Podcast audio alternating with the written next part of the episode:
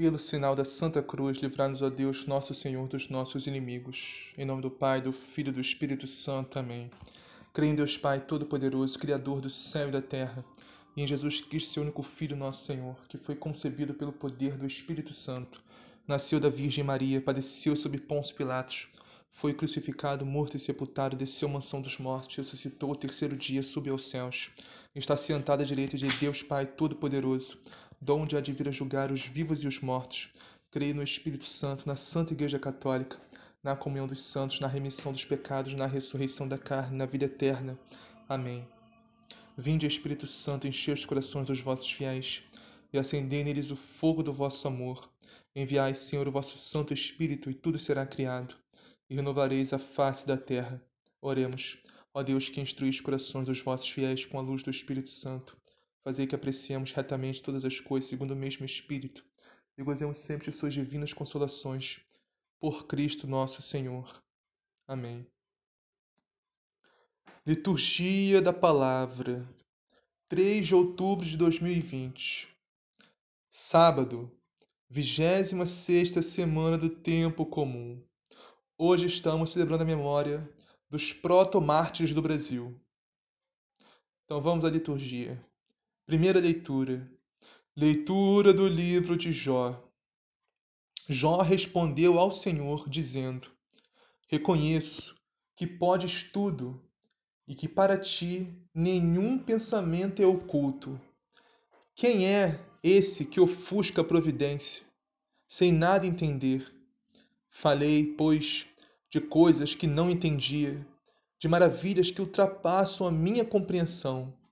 Conhecia o Senhor apenas por ouvir falar, mas agora eu o vejo com meus olhos.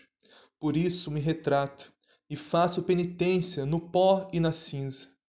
O Senhor abençoou a Jó no fim de sua vida, mais do que no princípio. Ele possui agora 14 mil ovelhas, seis mil camelos, mil juntas de bois e mil jumentas teve outros sete filhos e três filhas. A primeira chamava-se Rola, a segunda, Cássia, e a terceira, Azevite. Não havia em toda a terra mulheres mais belas que as filhas de Jó. Seu pai lhes destinou uma parte na herança entre os seus irmãos.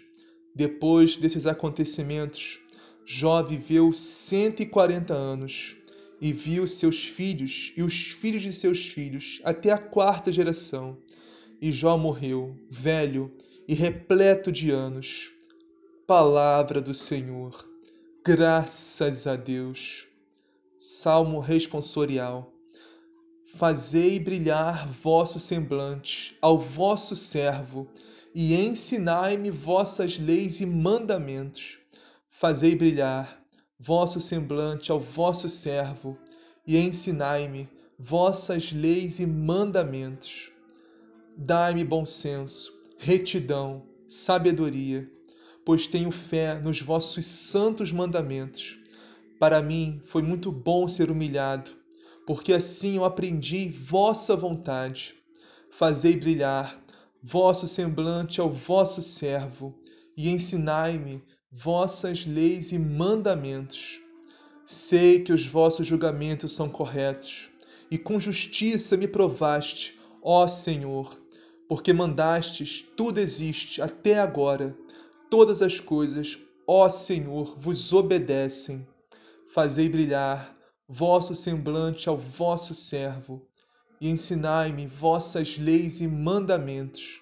Sou vosso servo, Concedei-me inteligência, para que eu possa compreender vossa aliança. Vossa palavra, ao revelar-se, me ilumina. Ela dá sabedoria aos pequeninos. Fazei brilhar vosso semblante ao vosso servo, e ensinai-me vossas leis e mandamentos. Evangelho, o Senhor esteja convosco, Ele está no meio de nós. Proclamação do Evangelho de Jesus Cristo segundo Lucas. Glória a vós, Senhor. Naquele tempo, Os setenta e dois voltaram cheios de alegria, dizendo: Senhor, até os demônios se submetem a nós por causa do teu nome. Jesus respondeu: Eu vi Satanás cair do céu como um relâmpago. Eu vos dei autoridade para pisar em cobras e escorpiões e sobre todo o poder do inimigo. Nada vos poderá fazer mal. Contudo, não vos alegreis, porque os espíritos se submetem a vós. Alegrai-vos antes, porque vossos nomes estão escritos nos céus. Naquela hora, Jesus exultou no Espírito Santo e disse: Eu te louvo, ó Pai, Senhor do céu e da terra, porque escondeste essas coisas aos sábios e entendidos e as revelaste aos pequeninos. Sim, ó Pai, assim foi do teu agrado. Tudo me foi entregue por meu Pai, e ninguém conhece o Filho senão o Pai, e ninguém conhece o Pai senão o Filho, e aquele a quem o Filho o quiser revelar. E voltando-se para os discípulos, em particular, disse-lhes: Bem-aventurados os olhos que veem e os ouvidos que ouvem o que vós vedes e ouves. Pois eu vos digo: muitos profetas e reis quiseram ver o que vós estáis vendo e não viram, quiseram ouvir o que estáis ouvindo e não ouviram. Palavra da salvação. Glória a vós, Senhor. Então, hoje estamos celebrando a memória dos proto-mártires. Proto quer dizer primeiro, ou seja, os primeiros mártires do Brasil. Os primeiros cristãos católicos que derramaram seu sangue por Cristo, por Jesus Cristo, aqui na pátria, nossa pátria, no Brasil. Um desses mártires, se não me engano de nome Mateus, São Mateus, né? Já estão canonizados todos eles. Então, Mateus, ele, quando estava sendo arrancado o seu coração pelas costas, ele teve forças para gritar, para exclamar ainda: Viva Jesus no Santíssimo Sacramento do altar! Viva Santíssima Eucaristia! Viva Jesus sacramentado! Muito lindo, muito lindo. Derramaram seu sangue por amor a Jesus Cristo. No Santíssimo Sacramento. Santíssimo Sacramento de amor. Mas, vamos, para não nos alongarmos e não fugirmos da liturgia, vamos começar a meditação na primeira leitura, que está em Jó, capítulo 42. Vamos meditar os versículos 2, 5, 6, 12 e 16. Vou começar com o versículo 2 que diz assim: Jó respondeu ao Senhor, dizendo: Reconheço que podes tudo e que para ti nenhum pensamento é oculto. Meus irmãos e minhas irmãs, olha a sabedoria de Jó. Primeiro, reconheceu que Deus pode tudo, ou seja, Deus é onipotente. Essa é uma verdade da fé ensinada pela igreja. Deus pode tudo. Não há nada que Deus não possa. Deus é onipotente. Deus pode tudo. Claro, para quem tem fé. Para quem tem fé, Deus pode tudo. O próprio Evangelho nos relata isso, meus irmãos. A única coisa que pode inibir a ação de Deus na nossa vida é a falta de fé. Já continua. E que para ti nenhum pensamento é oculto. Meus irmãos, Deus sabe tudo. Deus não só pode tudo, Deus é onisciente. Não só onipotente, também é onisciente. Ou seja, Deus está ciente de tudo, Deus sabe tudo. Nada escapa aos olhos de Deus, aos ouvidos de Deus. Nada escapa, nada, nada, nada. O mais íntimo do seu coração, o mais íntimo dos seus pensamentos que você pensa assim, que só você sabe, Deus sabe. Isso, meus irmãos, que não adianta você ter uma atitude aparentemente santa, louvável, né? Mas no seu pensamento, no seu íntimo, no seu coração, está totalmente oposto àquela atitude. Não adianta nada, meus irmãos. Simplesmente não adianta nada. É uma coisa só para aparência, só para os outros verem e aplaudirem, louvarem e mas, né, entre você e Deus, sabe que não adianta. Não. Ninguém engana Deus, ninguém engana Deus. Como diria São Miguel Arcanjo, quem como Deus? Ninguém como Deus. Então, meus irmãos, ninguém engana Deus, ninguém. Você pode enganar sua família, pode enganar a comunidade, pode enganar Roma inteira, pode enganar até o Papa. Agora, a Deus ninguém engana. Porque só Deus, meu irmão, só Deus pescruta o íntimo do seu coração e da sua mente. Vamos ao versículo 5 e 6 agora, que diz assim: Conhecia o Senhor apenas por ouvir falar, mas agora eu vejo com meus olhos. Meus irmãos, minhas irmãs, não tem nada nesse mundo que possa nos colocar mais próximos de Deus, mais próximos de Jesus do que o sofrimento. A gente conhece a história de Jó, né? A gente já meditou a história de Jó. Jó perdeu rebanho, perdeu terra, perdeu casa, perdeu esposa, perdeu filhos, filhas, perdeu tudo que ele tinha, tudo. Aparentemente tudo. Aos olhos do mundo, Jó, Jó perdeu tudo. Jó não tem mais nada, né? Mas tem um detalhe. O tudo de Jó não eram as coisas que ele tinha, não eram os filhos, não era a família. O tudo de Jó era Deus. Então Jó não perdeu tudo. Porque o tudo de Jó era Deus. Satanás achou que tinha tirado tudo de Jó, mas não. Ninguém pode tirar Deus de nós, irmãos. Ninguém. Ninguém pode nos separar do amor de Deus que é nosso por meio de Jesus Cristo, nosso Senhor. Está em Romanos, capítulo 8, lá no final. Então, o que aconteceu? Mesmo com tudo isso, né? Mesmo Jó perdendo, entre aspas, tudo, né? As coisas, né? Ele não não lançou maldições, Deus não amaldiçoou, Deus não reclamou, não xingou, não. Ele falou: Deus deu, Deus tirou. Bendito seja o nome do Senhor. Que lindo, que lindo. Meu Deus, a fidelidade, o amor né, de Jó por Deus.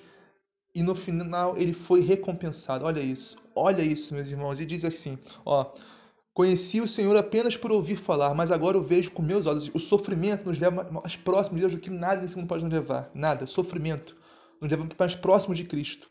Se a gente sofre em Cristo, se a gente sofre com Cristo. A gente entrega nossos sofrimentos à cruz de Cristo. A gente junta nossos sofrimentos, nossa cruz, à cruz de Cristo. Isso é muito forte, mas é muito forte mesmo. A gente une o nosso, nosso sofrimento, chega até o céu. Não fica só no sofrimento, não fica só nisso. Né?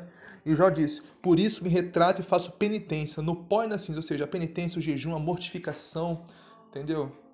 É, são formas muito boas também de nos levar mais para Deus, mortificar nossa carne, nosso corpo, nós pelos nossos pecados, pelas nossas más inclinações, entendeu? Nos conduzir, nos deixar conduzir pelo Espírito Santo. E diz aqui a palavra, versículo 12: O Senhor abençoa Jó no fim de sua vida, mais do que no princípio. Ele possui agora 14 mil ovelhas, 7 mil camelos e mil juntas de bois e mil jumentas. Olha, Teve outros sete filhos e três filhas. A primeira chamava-se Rola, a segunda Cássia, a terceira Zevite. Não havia na terra mulheres mais belas que as filhas de Jó. Olha, olha a bênção do Senhor, olha a bênção do Senhor aí. Depois da tempestade, vem a bonança. Depois do sofrimento, vem a recompensa. Depois da cruz, vem a glória. Olha a glória de Jó. Ó, não havia na terra mulheres mais bonitas, mais belas que as filhas de Jó. Ó, e depois desses acontecimentos, Jó viveu 140 anos. Viu seus filhos, os filhos de seus filhos, seus netos, seus bisnetos, seus tataranetos, até a quarta geração. E Jó morreu velho e repleto de anos, repleto de paz, de alegria, de felicidade. De... Olha só que maravilha essa história de meus irmãos, é para nós entendermos que Deus é fiel. Deus não nos abandona nunca. E Deus recompensa aqueles que são fiéis a Ele. Olha, não quero que me entendam errado, hein? Não estou falando de teoria da prosperidade aqui, que Deus vai te dar isso, Deus vai te dar aquilo. Deus pode te dar sim se Ele quiser. Mas a maior bênção, a maior felicidade que você pode ter aqui nesse mundo é viver em Deus viver na graça de Deus, na graça de Cristo e morrer em Deus, morrer na graça de Deus e ganhar sua vida eterna. E sim, Deus é generoso. Deus não se deixa vencer em generosidade. Se você dá o seu tempo para Deus, se você dedica o seu tempo para Deus, se você é generoso com Deus, com o seu tempo, Deus vai ser infinitamente mais generoso com você. Porque Deus não se deixa vencer em generosidade. Mas não podemos esquecer que a nossa maior recompensa não está aqui, está no céu. Isso acontece depois do sofrimento, depois da cruz, que vem a recompensa, que vem a glória. Vamos ao Salmo. Salmo que diz assim: Fazei brilhar vosso semblante ao vosso servo, e ensinai-me vossas leis e mandamentos, é o responsório. Mas vamos meditar a estrofe que diz assim: Para mim foi muito bom ser humilhado, porque assim eu aprendi vossa vontade. Meus irmãos, nós precisamos de humildade. Humildade. Sem humildade, ninguém pode agradar a Deus. Você pode ser a pessoa mais virtuosa do mundo. Você tem todas as virtudes, mas não tem a humildade. Você é arrogante, você é orgulhoso, você é vaidoso, prepotente, se acha melhor do que os outros. E isso desagrada muito a Deus. A gente pode ver isso lá, né, no início de tudo. Por exemplo, Lúcifer, Satanás, era um anjo, um anjo de luz, que perdeu tudo, perdeu o céu, foi expulso. Está nos mais profundos infernos agora. Por quê? Porque ele pecou contra a castidade, porque ele pecou contra. Não, porque ele foi orgulhoso, foi soberbo, vaidoso, quis colocar acima de Deus. Então, meus irmãos, o orgulho, a vaidade é algo detestável para Deus. Eu me arrisco a dizer que é o pior dos pecados. O orgulho, a vaidade. Temos que fugir disso, fugir. E qual a melhor forma de sermos humildes? A palavra nos diz: Para mim foi muito bom ser humilhado, porque assim eu aprendi vossa vontade.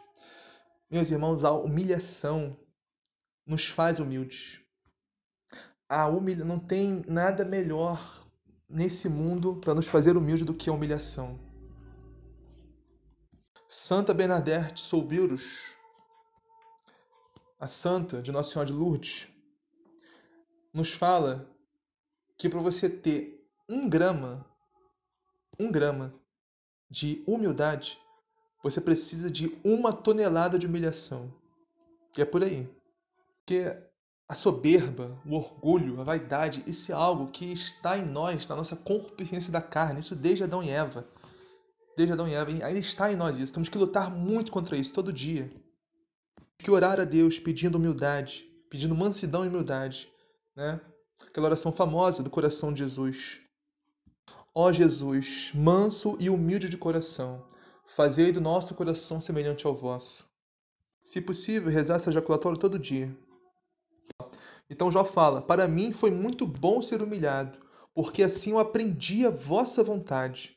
Sei que os vossos julgamentos são corretos, e com justiça me provaste, ó Senhor. Meus irmãos, Deus não falha, Deus não erra, Deus é perfeito. Os julgamentos de Deus são perfeitos.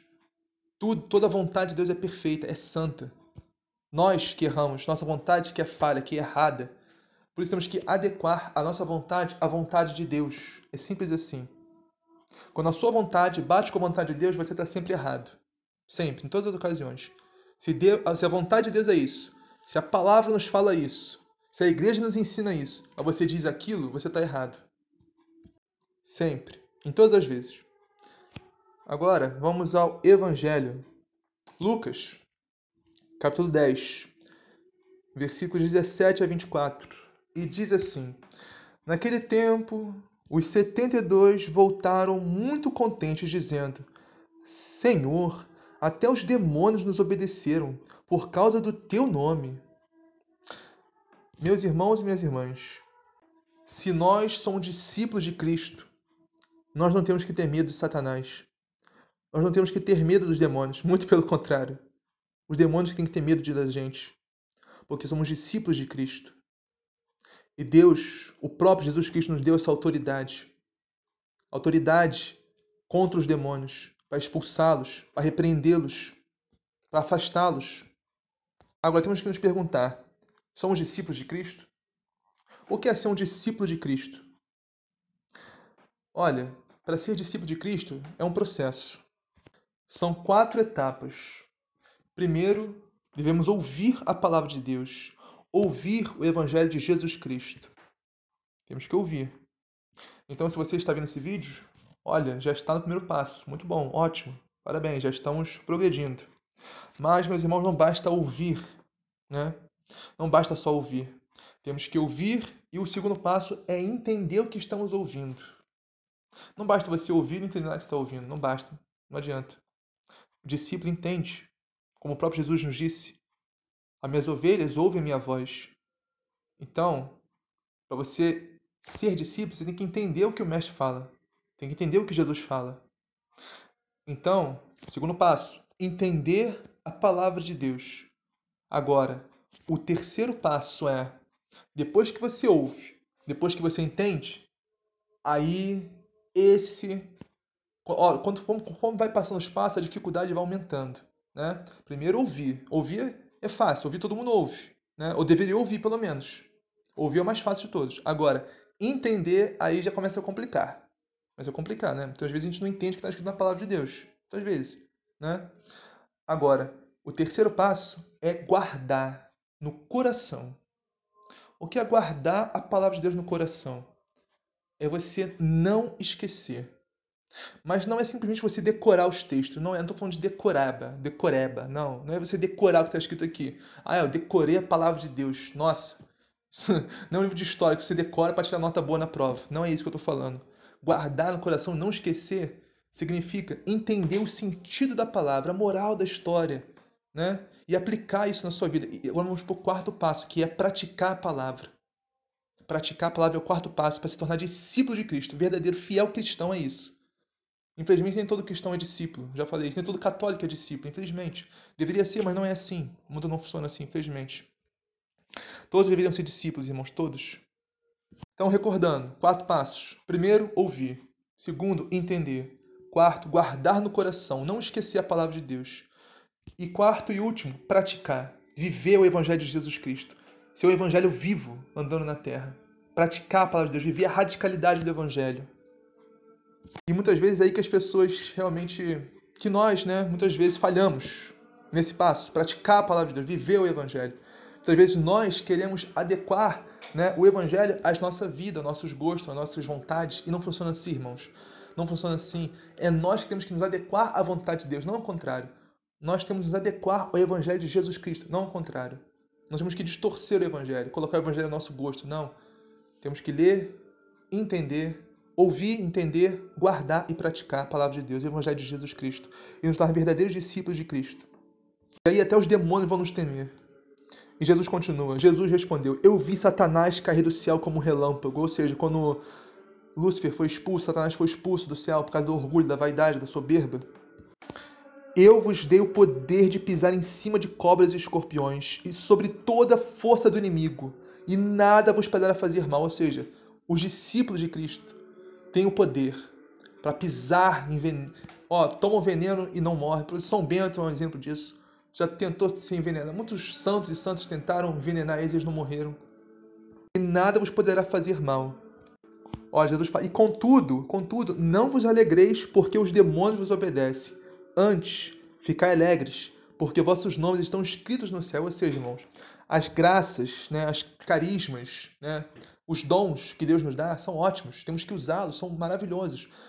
Mas o principal não é isso. O principal não é o carisma, não é o dom. O principal é estar com o livro, com o nome no livro da vida. O principal, nosso nome está escrito no céu. Entendeu? O principal é estar na graça de Cristo, na graça de Deus, vivendo sem pecados mortais, vivendo na oração, vivendo na confissão regular, vivendo na Santíssima Eucaristia, comungando o corpo e sangue de Cristo na Santa Missa, no mínimo todo domingo, vivendo na graça de Deus. Porque, irmãos, quando cometemos um pecado mortal, o nosso nome é temporariamente tirado do livro da vida. Quando a gente comete um pecado mortal, a gente está se destinando ao inferno. É simples assim. Nosso nome é tirado do livro da vida e é colocado no livro do demônio. É simples assim, quando a gente comete um pecado mortal. Por isso temos que correr, correr com todas as nossas forças. Então, quando a gente comete um pecado mortal, para procurar um sacerdote nos confessarmos e voltarmos para a graça de Deus. E no final desse evangelho, Jesus nos disse: Jesus voltou-se para os discípulos e disse em particular. Meus irmãos, muitas vezes Jesus nos fala apenas em particular. Temos que estar atentos ao que Jesus nos fala, na palavra de Deus. A oração é a nossa comunicação com Deus, com Cristo. E através da palavra de Deus, da, da Sagrada Escritura, da Bíblia, do Evangelho, Jesus fala conosco. Então, muitas vezes em particular, felizes os olhos que veem o que vós vedes, os ouvidos que ouvem o que vós ouves, porque eu vos digo, muitos profetas e reis quiseram ver o que estás vendo e não puderam ver, quiseram ouvir o que estás ouvindo e não puderam ouvir, ou seja, Jesus Cristo, o Evangelho de Jesus Cristo, a palavra viva de Deus. Pensa comigo, irmão, todos os santos e justos e profetas do Antigo Testamento não viram Jesus. Não viram, não ouviram a palavra de Deus diretamente do próprio Deus. Não tiveram acesso ao Evangelho de Jesus Cristo, que nem nós temos. Todos os santos, ó, Moisés, Josué, Abraão, Isaac, Jacó, José do Egito, Daniel, nenhum deles, Davi, nenhum deles tiveram acesso a Cristo como nós temos. Nenhum. Por isso, meus irmãos, os discípulos de Cristo são felizes. Quem ouve a Cristo, quem entende a Cristo, quem guarda Cristo no coração e quem pratica a palavra de Cristo. Assim seja, amém. Pai nosso que estás no céu, santificado seja o vosso nome. Venha a nós o vosso reino, seja feita a vossa vontade, assim na terra como no céu. O pão nosso de cada dia nos dá hoje, perdoai as nossas ofensas, assim como nós perdoamos a quem nos tem ofendido. E não nos deixeis que a tentação a livrais do mal. Amém. Ave Maria, cheia de graça, o Senhor é convosco. Bendita sois vós entre as mulheres. Bendito é o fruto do vosso ventre, Jesus. Santa Maria, Mãe de Deus, rogai por nós, pecadores, agora e na hora de nossa morte. Amém. Glória ao Pai, ao Filho e ao Espírito Santo